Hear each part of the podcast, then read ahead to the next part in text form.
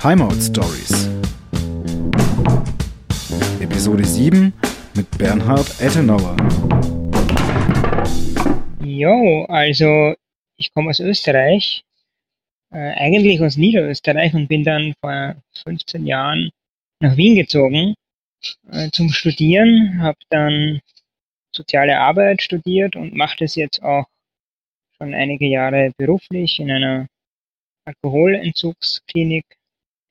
Und ich bin so vor 15 Jahren eben nach Wien gekommen, kannte niemanden und wusste auch nicht so genau, was mache ich in meiner Freizeit. Ähm, und ich hatte aber zu Hause einen, einen Tischfußballtisch, wo ich mit meinem Vater immer gespielt habe. Und war da schon ein bisschen an dem Thema interessiert. Und dann hat ein Studienkollege hat mir erzählt, es gibt einen Club in Wien, da spielen die Profis und die machen so Pässe in der Luft von einer Figur zur anderen Figur. Also von der Zweierreihe spielen die auf die Fünferreihe, dann auf die Drei und dann Volley ins Tor hinein. Ähm, und das hat mich so interessiert und dann haben wir gesagt, okay, wir, wir schauen mal, wo ist dieser Club? Und das ist die Heumühle. Das ist in Wien einer der bekanntesten Clubs. Äh, und sind da hingegangen und haben gefragt an der Bar, wer ein guter Spieler ist. Da wurde uns einer genannt und der hat, ist am Tisch gestanden, hat einen Snake gemacht und hat den ins Tor geschossen. Und so ging das halt zehn Minuten und wir waren dann relativ enttäuscht, ähm, weil wir uns deutlich mehr Action erwartet haben und haben uns gedacht, das ist angeblich der zehnfache Weltmeister. Äh, das kann ja nicht sein. Ähm, und irgendwie hat uns dann an der Bar, hat uns dann einer der Besitzer so nett angeredet, ob wir nicht Mitglied werden wollen im Verein und dass es so toll ist, dass wir hier sind. Und das war irgendwie so eine nette Begrüßung, dass ich mir dachte, ja, das, das schaue ich mir mal an. Ja. Und das war etwa so 2,5, 2,6. Und nachdem ich in Wien eh niemanden kannte, dachte ich mir, ja gut, dann lerne ich halt da mal Leute kennen und gehe da halt zum, zum Training hin äh, und bin dann so langsam in diese, in diese Szene reingewachsen. Das war so mein Weg. Ja. Es gab schon auch, wenn man in so Diskos ging, gab es damals in Wien noch sehr viele Diskustische, die allerdings, die waren nicht gerade und die Leute waren dann schon betrunken äh, und so. Also das war irgendwie nicht so, da wurde nicht wirklich trainiert, da hat man nicht viel miteinander geredet, sondern da war man halt auf der Tanzfläche. Und wenn man Pause hatte, dann hat man halt ein bisschen gewurzelt, wie man in Österreich sagt. Ja. Also in Österreich, in Österreich wurzeln wir eine Zigarette, das heißt, wir drehen eine Zigarette selbst mit, mit Tabak und, und dem Paper drumherum. Das nennt man Wurzeln und genauso sagt man zum Tischfußball Wurzeln. Ja. Man spielt in Wien ähm, so, es gibt einen alten Zeitungsbericht, Ende der 40er Jahre wurde in Wien schon Tischfußball gespielt. Ach was. Nicht jetzt, da gab es keine Turniere oder so, glaube ich, oder so, so ganz kleine ja. Turniere nur, aber es wurde schon in einem Zeitungsartikel, ähm, wenn ich es richtig Erwähnt. in Erinnerung habe, war das Ende der 40er und von den 60ern kenne ich auch Erzählungen von einem Spieler, der heute noch spielt, der, der hat Mitte der 60er zu spielen angefangen. Ja. Ach was. Ja, Moment, da muss ich kurz, ich, ich bin tatsächlich echt total schlecht im Mathe, aber wenn der in den 60er Jahren angefangen hat zu spielen, dann war der ja nicht ja. erst drei Jahre alt, oder? Nee, nee. nee das ist äh, 60 Jahre her, würde ich sagen. Ja, der ist schon, der hat schon ein höheres Alter, ja. Der, der ja. Ernst Benz also, ähm, spielt immer noch, spielt, spielt Züge, Snakes, kann hinten spielen, kann vorne spielen ähm, kommt regelmäßig auf die Turniere. Also, ja, macht immer noch Spaß. Ja. Das ist ja spannend. Also der darf auf jeden Fall Senioren spielen, oder? Auf jeden Fall, ja, auf jeden Fall. Ja, ja, ja. ja. Das finde ich, das finde ich tatsächlich das Schöne an unserem tollen Sport, egal ob das jetzt Wurzeln genannt wird, Schütteln, Töckeln, Tischfußball, Kickern, mhm. egal wie, mhm. äh, dass es so über komplette Generationen äh, beliebt ist. Also sobald man quasi groß genug ist, ansatzweise an, über die Tischkante zu gucken, gibt's ja Kids, äh, die schon spielen, bis hin zu quasi äh, von den Gehstöcken an die Griffe. Was, was glaubst du, woran liegt es? ich glaube tatsächlich, dass das daran liegt, dass das Spiel sehr einfach ist, ähm, weil Fußball versteht jeder, es gibt zwei Tore und der Ball geht relativ häufig in ein Tor hinein. Und ich sehe sehr oft, dass Leute, die jetzt gar keine Ahnung haben, was ist eine richtige Technik und, und ob man durchdrehen darf oder nicht, wenn der Ball im Tor ist, die freuen sich, die klatschen ab. Ähm, es ist sehr leicht zugänglich. Ja? Es ist ein kleines Spielfeld. Wenn ich jetzt denke zum Beispiel an, an Tischtennis, dann muss der Raum schon eine gewisse Größe haben, dass ich da spielen kann. Ja? Dann muss ich braucht man zwei Schläger und also es ist irgendwie, und ein Tisch, wenn der wo steht, kann ich hingehen, schmeißen Euro rein und kann spielen. Und es muss niemand erklären, was die Regeln sind, sondern das machen sich die Leute dann eh meistens dann so aus, ja, und meistens halt so viele Bälle drin sind. Wer die mehr, meisten Tore geschossen hat, der hat gewonnen. Herzlich willkommen bei Timeout Stories, Episode 7 mit Bernhard Ettenauer. Wie einfach Tischfußball eigentlich ist, was diesen Sport so faszinierend macht und persönliche Einblicke in spezielle Trainingsmethoden. Das ähm, hat schon, wenn man sich näher damit beschäftigt, wie ich das dann lange einfach gemacht habe und immer noch tue, hat dieser Sport schon eine unglaubliche Intensität. Äh, wenn auf einem Turnier zwei gute Teams gegeneinander spielen, es geht Viertelfinale, Einzugfinale, ganz egal. Und es stehen die Leute drumherum. Das waren so meine ersten Partien, die ich gesehen habe bei Weltmeisterschaften, äh, wo bekannte Spieler gegeneinander gespielt haben und die Zuschauer stehen so im Halbkreis um den Tisch herum. Es ist ganz ruhig und es geht um jeden Ball quasi, es ist wie ein Elferschießen. Ja. Der Druck wird immer höher und, und man weiß, dass man die Schüsse, die man trainiert, wenn da keiner dort steht, trifft man die Punkte ganz genau. Und es sind immer mehr, mehr, mehr Punkte offen, äh, wie durch den Tormann verstellt werden können. Also eigentlich simpel, eigentlich müsste man sehr hohe Quoten schießen und dann gibt es immer wieder Spiele, wo die Stürmer plötzlich siebenmal hintereinander den Ball nicht rein Ja. Und das hat was Elektrisierendes, wenn man selber am Tisch steht, für mich selber und wenn ich zuschaue. Das hat so einen Adrenalinkick, den ich da kriege. Ähm, und ich kann einfach gut die anderen Sachen, die im Leben so beruflich, privat, familiär, das kann ich gut ausklinken, weil es wirklich nur darum geht, dass dieser Ball ins Tor rein muss. Und ähm, das hat für mich so eine Faszination bekommen, wenn man dann guten Spielern wie Collignon, Billy Pappas, wenn man denen zuschaut, ähm, in welcher Präzision die das dann machen, das ist schon, also es hat mich seit 15 Jahren lässt es mich irgendwie nicht mehr los. Mit präzise Schießen und Lücken und so weiter.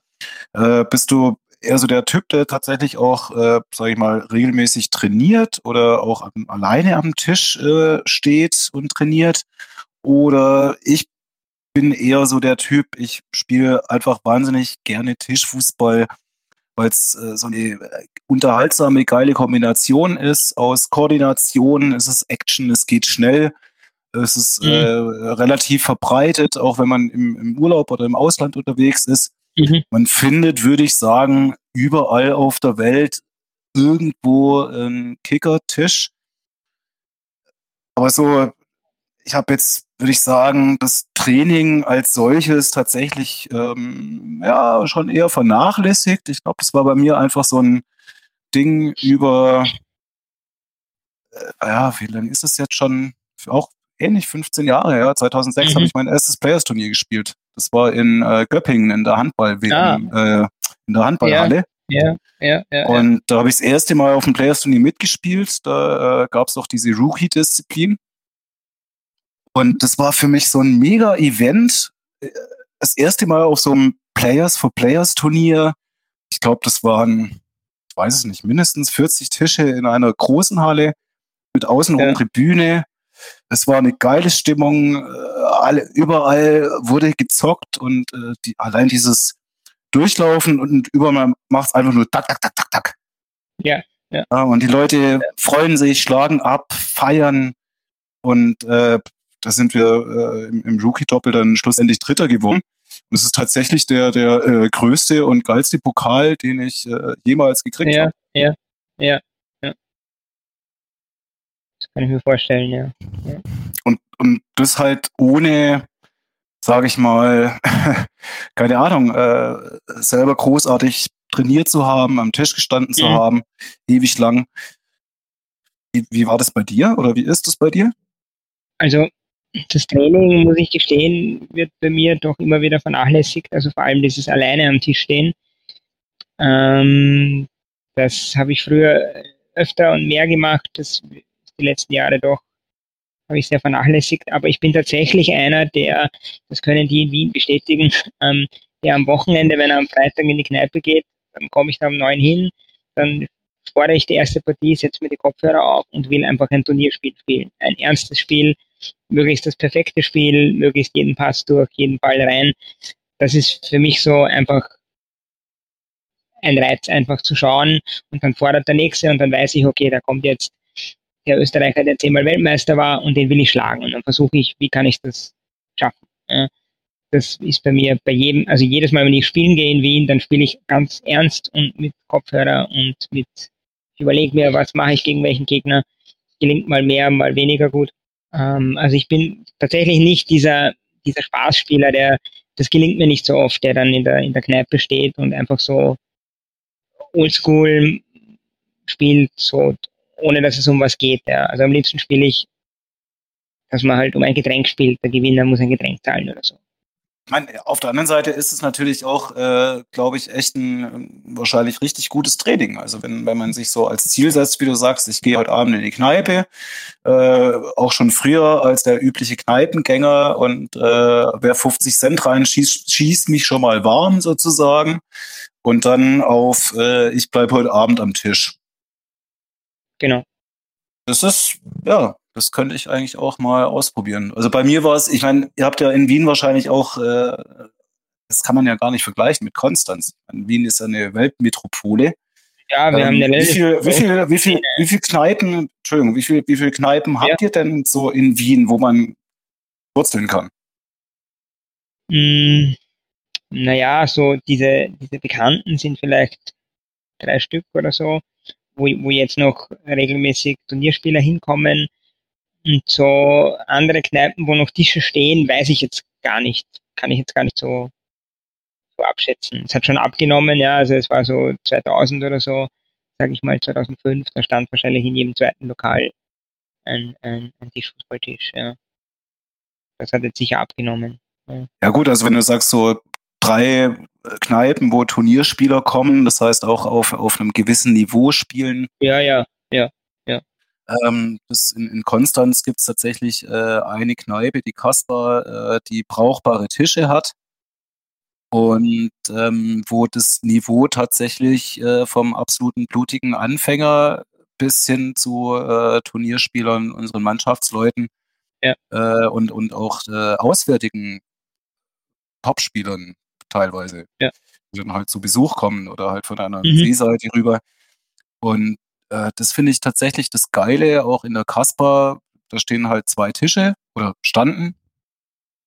Und ähm, am unteren Tisch ist halt so, sag ich mal, die äh, interne Kneipenregel, da spielen eher so die Anfänger und am oberen Tisch äh, spielen dann so die, die es ernst meinen oder die halt, sag ich mal, etwas besser vom Niveau spielen oder wie auch immer. Und äh, aber so das, das äh, dieses geile Gefühl, am Tisch bleiben zu wollen und dann das auch hinzukriegen, das kann ich definitiv bestätigen. Das ist äh, tatsächlich in der Kasper und wahrscheinlich in jeder Kneipe, wo ein Kickerkasten steht, äh, ist es so. Und da auch vollkommen egal, auf welchem Niveau gespielt wird. Das ist, was du ja. vorhin auch gemeint hast, so dass das Geile über alle Generationen hinweg. Äh, jeder feiert jeder freut sich über jedes Tor, egal mhm. wie es gefallen ja. ist. Ja. Und alle haben Spaß. Das genau. äh, hat schon einen sehr, äh, finde ich, verbindenden Charakter. Also definitiv, auch, ja, ähm, definitiv. Ja. Wenn man irgendwo ist und Bock hat zu zocken, dann werde ich aktiv und suche halt jemanden, der gerade rumsteht ja, genau, und fragt, hey, hast genau, du Bock? Ja, genau. Ja, genau. Und ich habe das ehrlich gesagt relativ selten erlebt, äh, dass man dann gesagt hat, nee, je nachdem, äh, wie lange man sich halt wo aufhält. Ja, nee, stimmt. Also es ist meistens so, dass dann sich jemand findet, der sagt, ja passt, spielen wir gemeinsam. Und du redest dann mit dem, der fragt dich dann, spielst du lieber vorne, spielst du lieber hinten? Dann hast du schon mal so eine Gesprächsbasis. Ja. ja. Mhm. Also das, das funktioniert Toll. super. Ja. Ja. Toll. Ähm, jetzt würde ich nochmal ganz kurz zurückkommen ähm, auf dein, dein berufliches Engagement. Ja? Du hast soziale Arbeit studiert, arbeitest mit Suchtkranken, Alkoholkranken. Gibt es denn Sachen, wo du sagst, hey, das konnte ich für meinen Job aus dem, was ich in meinem Hobby Tischfußball spielen irgendwie gelernt habe, konnte ich übertragen in meinen Berufsalltag? Wo mir Tischfußball mit meiner Arbeit in Verbindung steht, ist tatsächlich so dieses, dass ich einfach ein Hobby gefunden habe, wo ich mich dann letztendlich auch in den letzten Jahren auch vereinsmäßig sehr engagiere, auf Turniere fahre, wo ich dann äh, am Donnerstag in der Arbeit rausgehe, und dann auf ein Wochenende auf ein Turnier nach Deutschland fahre und mich gut, gut abschalten kann von der Arbeit und, und einfach ein, ein Hobby habe, dem ich sehr intensiv nachgehen kann, was nichts mit meiner Arbeit zu tun hat, wo es nicht darum geht, einem suchtkranken Obdachlosen irgendwie zu helfen, Probleme zu besprechen, sondern ganz was anderes und das hilft mir sehr gut, ja, dass ich da einfach ein Hobby habe, was sehr viel von meiner Freizeit auch einnimmt und was mir einfach gut hilft, mich von der Arbeit auch ähm, abzugrenzen, ja weil das in unserem Job einfach eine große Herausforderung ist, weil wir einfach, man sieht das jetzt an der Corona-Krise, es trifft natürlich zuallererst die ärmsten Leute und das war nicht von Anfang an in der Corona-Krise, sondern das kommt halt jetzt langsam verzögert. Also wir haben jetzt viel mehr Arbeitslose wie früher, die haben wenig Perspektive, sind viel zu Hause, dann steigt der Alkoholkonsum. Da gibt es oft viele Problemstellungen, wo man dann in dem Moment gar keine Lösung parat hat. Und das Gegenüber möchte aber eine Lösung und sagt, ich bin so, mir geht so schlecht, Sie müssen mir helfen. Und man hat oft nicht eine Lösung parat, weil der Sozialstaat die Lösung nicht anbietet oder weil Corona die Lösung nicht zulässt, weil ich kann jetzt den Leuten nicht sagen, gehen Sie hinaus, treffen Sie Leute, ja, ähm, dann wird sich ihre Stimmung bessern. Ja, das kann man ja jetzt nicht tun. Ähm, und das ist schon manchmal sehr einschnürend für den, für den Berater selber. Ähm, und da hilft mir einfach dieser, dieses Hobby einfach extrem, weil ich dann immer wieder mal haben wir Vorstandssitzung und dann schalte ich ab und dann geht es um ganz was anderes. Ja. Ähm, das ist super. Also das, das ist so die Verbindung zum beruflichen, die ich irgendwie habe. Ja. Bernhards Pläne zur Professionalisierung des Ehrenamts in der Tischfußballwelt, wie seine konkreten Vorstellungen dazu aussehen und welche positiven Auswirkungen er sich davon verspricht. Da, da gibt es jetzt verschiedenste Bereiche, wo ich mir denke, da wäre es spannend, wenn wir da hinkommen. Aber eins, was mir immer irgendwie ganz zentral ist ähm, als Thema wäre, dass wir es schaffen in den nächsten Jahren, e-, egal in welchen Verbänden und Vereinen, äh, Menschen zu haben, die jetzt noch ehrenamtlich arbeiten, die regelmäßig ein Geld dafür bekommen für die Arbeit, um diese, um die Arbeit an den Turnieren und an den Strukturen zu professionalisieren. Und das bedeutet, dass Menschen auch vielleicht in einem Verein eine Person davon leben kann oder zur Hälfte oder was dazu verdienen kann und die anderen im Vorstand auch zum Beispiel, ähm, dass das einfach quasi einen, einen professionellen Touch bekommt. Und ich erlebe einfach sowohl bei uns bei Players als auch bei DTFB, beim TFÖ, ähm, überall kenne ich Leute, die sehr viel Arbeit ehrenamtlich hineinstecken, weil sie Herzblut haben und das ist super und toll und, und so. Aber mich würde es freuen, wenn es einfach dann Leute gibt, die, die da auch monetär was dafür bekommen. Ja. Weil ich glaube, dass das einfach auch ähm, positive Effekte hatte, äh, haben würde, weil man dann bestimmte Ideen und Projekte dann schneller vorantreiben kann, äh, gelenktere Bahnen bringen kann äh, und auch mit diesen Leuten dann Deadlines vereinbaren kann und sagen, wir haben jetzt ein Projekt und das läuft jetzt über drei Monate und dafür bekommt jemand bezahlt und der Arbeitsauftrag ist, dieses oder jenes umzusetzen und dann müssen Ergebnisse präsentiert werden wenn die Arbeit immer ehrenamtlich ist, dann ist immer so ein bisschen im Hintergrund, dass manche Leute dann sagen, ja, ich, ich werde mich darum kümmern. Und dann muss man vielleicht mal nachtelefonieren oder er sagt, jetzt ging es gerade nicht, weil beruflich war es so eng, ich mache es dann eine Woche später. Ähm, es ist einfach was anderes, ja, finde ich. Es ist sicher auch ein, ein Wechselspiel, weil ja, wenn jemand dafür bezahlt wird, muss ja auch jemand geben, der das bezahlt, ja, sei es ein Sponsor oder was auch immer. Und natürlich gebe ich, also bin ganz bei dir. Man, diese Antwort kann man auch so geben und sagen, das ist auch meine, so ich hätte gerne in fünf Jahren doppelt so viele Mitglieder in Österreich, in Deutschland, in Ungarn, in den ganzen Vereinen. Ich hätte gerne WMs mit dreimal so viel Preisgeld äh, für die Gewinner, dass die Profisportler davon leben können. Ähm, und da könnte ich noch viele andere Dinge nennen, dass wir im Fernsehen sind und, und Sponsorgelder lukrieren. Aber ich glaube, um dahin zu kommen, braucht es auch eine gewisse Basis an Leuten, die, die eine gewisse, sozusagen, die was davon haben oder die vielleicht sogar leben können davon, um zu schauen, wie kann man diese Strukturen schaffen, dass man dorthin kommt. Weil da gibt es, glaube ich, einfach viele Challenges, also viele Herausforderungen, viele Hürden, um dorthin zu kommen. Ähm und ich, ich erlebe auch in Vereinen, sei es in Vorständen, auch immer jetzt in relativ kurzen Zeithorizont immer wieder Wechsel an Veränderungen, wo neue Personen kommen, wo man dann merkt, es ist oft so, dass Leute viel Engagement haben, sehr motiviert sind, beginnen etwas zu tun, dann merken sie, was das alles an Arbeit oft im Hintergrund bedeutet, die dann nicht gesehen wird. Ja, die sieht man dann an einer WM nicht, was man an einer WM alles organisiert, äh, wird dann von den Teilnehmern oft gar nicht gesehen, was da alles getan werden muss und die dann nach einiger Zeit die Energie nicht mehr aufbringen können und, und dann kommen neue Leute nach und die müssen sich wieder einlesen, müssen wieder neu anfangen, eingelernt werden. Ähm, und da wäre es ein bisschen schön, wenn da ein bisschen eine längerfristige Kontinuität auch bei Vorständen und so weiter ähm, gegeben wäre. Also ich kann jetzt nur für mich persönlich sprechen. Ich habe 2013 mit hier einer Handvoll Tischfußball Begeisterten in Konstanz den Club gegründet und äh, ich denke, das wird bei mir im Verein ähnlich sein oder vergleichbar sein wie äh, bei, bei Players for Players oder anderen Vereinen, sei es jetzt irgendein Verein, der halt ein, eine Mannschaft stellt, um an irgendeinem Ligabetrieb teil, teilzunehmen. Das sicherlich eine gewisse Kontinuität, die jetzt bei uns auch zu einer Stabilität führt. Gleichzeitig würde ich jetzt mir äh, mal ganz frech gesagt ausrechnen, äh, was ich persönlich allein in den Verein in Konstanz an Zeit gesteckt habe, um egal was zu tun dafür, wenn ich dafür jede Minute einen Euro gekriegt hätte, äh, hey, easy, ja, dann klar.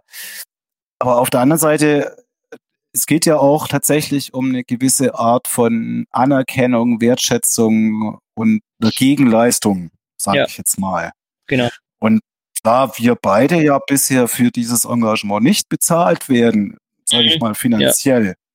was, was für Benefits oder, oder Props kriegst du denn? Ähm, wir kriegen, äh, wenn wir aktiv im Vorstand sind, kriegen wir auf den Turnieren äh, unser, unser Zimmer, also unsere Übernachtung gezahlt und 10 Euro pro Tag einen, einen Essensgutschein. Ähm, und am Freitag am Abend gehen wir meistens dann auf Vereinskosten einmal essen, ja, äh, nachdem die Tische aufgebaut sind. Äh, das sind so die, die Benefits. Und wenn ich jetzt, ich krieg, ich habe einen Reisekostenzuschuss bekommen, wenn ich jetzt von Wien nach Bamberg fahre für die jährliche Vorstandssitzung und zwei Tage wird gearbeitet, dann kriege ich äh, da das, das Zimmer gezahlt für die, für die Zeit und halt einen, einen Zuschuss für meine Reisekosten, ja. Wenn ich dann mit dem Zug anreisen muss. Aber das war es dann auch schon. Ja, aber das sind ja sicherlich nicht die Gründe, warum du dich so engagierst. Nee, gar nicht. Nee. Ähm, für, für mich war es so, ich war lange nur in Österreich auf Turnieren und gar nicht im Ausland und habe dann durch irgendeinen einen, äh, genau durch einen Freund, der eigentlich aus München kommt ähm, und dann nach Wien gezogen ist, ähm, der hat, äh, der Max Hundhammer war das, ähm, der hat dann irgendwann erzählt, ja, wir müssten, der hat bei uns in Wien dann gespielt am Kanal und der meinte, ja, eigentlich müssten wir mal am Ulrich spielen und da gibt es dieses Players for Players und das ist so leibend, da müssten wir mal hin. Und dann sind wir dann mal nach Bayern gefahren auf ein Players-Turnier in so einer Sporthalle. Und dann haben wir erfahren, es gibt 2014 die Weltmeisterschaft im Maritim Hotel in Bonn und sind da hingefahren. Und wie ich da das erste Mal in diesen großen Saal im Maritim in Bonn reingekommen bin und diese Tische gesehen habe, und die Tribüne da oben, wo, wo die Leute von Players gesessen sind mit den Bannern und so, das war für mich der Moment, wo ich, in dem Moment wusste ich, das ist nicht das letzte Mal, dass ich daherkomme. Das ist es irgendwie. Ja. Hier, das ist es. Ja. Und dann war ich auf ein paar Turnieren in den Maritim-Hotels und dann dachte ich mir irgendwann, ja, wieso machen wir das nicht in Wien? Ja? Ähm, aber ich weiß nicht genau, ob das geht und ob das Players überhaupt machen würde. Und dann sind wir mal am Abend in der Bar gesessen mit der Asimenia Kirogolo und ein paar anderen Leuten vom Players und kannte die noch nicht so wirklich und dann hat irgendwie der Asimenia so gesagt, na, macht halt mal in Wien ein Turnier. Und ich sage, würde das gehen? Sagt sie, naja, muss halt reden mit denen vom Vorstand. Und dann rede ich mit denen, dann sagen die, ja klar, wenn du, wenn du eine, eine Halle hast, dann können wir schon kommen, ja, warum nicht? Und ich dachte mir, das ist ja super, wenn die sind ja da irgendwie motiviert und so. Und dann habe ich in Wien ein Turnier gemacht ähm, und habe dann immer mehr Interesse gehabt, da mitzuarbeiten, weil ich auch gemerkt habe, die Leute vom Vorstand die, die finden das auch gut, wenn sich da jemand einbringt. Und, und äh, dann haben sie mich, vor zwei Jahren haben sie mich dann gefragt, ob ich mir vorstellen könnte, im Vorstand äh, tätig zu werden. Und das hat mich irgendwie geehrt, weil ich mir dachte, hey, die fragen mich da, damit hätte ich jetzt gar nicht gerechnet. Ich hätte jetzt gerechnet, ich mache weiter halt Tischaufbau, Tischabbau, ein bisschen Turnierleitung, aber die meinten irgendwie, deine Arbeit, das passt irgendwie und wir könnten dich da irgendwie mehr brauchen. Und ähm, da ist dann so mein Interesse gestiegen, ähm, Turniere zu veranstalten und die so zu veranstalten, dass die für die Spieler möglichst angenehm sind und dass die auch so einfach ähm, ein, ein Erfolg sind, ja, was Teilnehmerzahlen betrifft, dass man gute Locations findet. Ähm, und so habe ich dann begonnen, einfach weil ich halt aus Österreich bin, in Österreich dann einfach zu schauen, wo gibt es gute Locations, ähm, wo wir vielleicht auch eine Win-Win-Situation haben, dass wir so wie wir es dann eben gefunden haben, eine, eine Unterkunft haben, wo, wo wir dann die Bar selber betreiben dürfen und dann sozusagen günstige Preise für die Spieler machen können und das Geld, was an der Bar erwirtschaftet wird, kommt dann dem Verein zugute und, und äh, deckt, deckt Transportkosten oder ähnliches ab und äh, muss nicht von den Preisgeldern abgezogen werden oder von den Startgeldern, also irgendwie eine Win-Win-Situation. Also das war dann so mein Ansporn, ja, solche Locations zu finden äh, äh, und dort was zu machen, ähm, wo für beide Seiten dann ein, ein, ein, ein, ein Benefit rausschaut.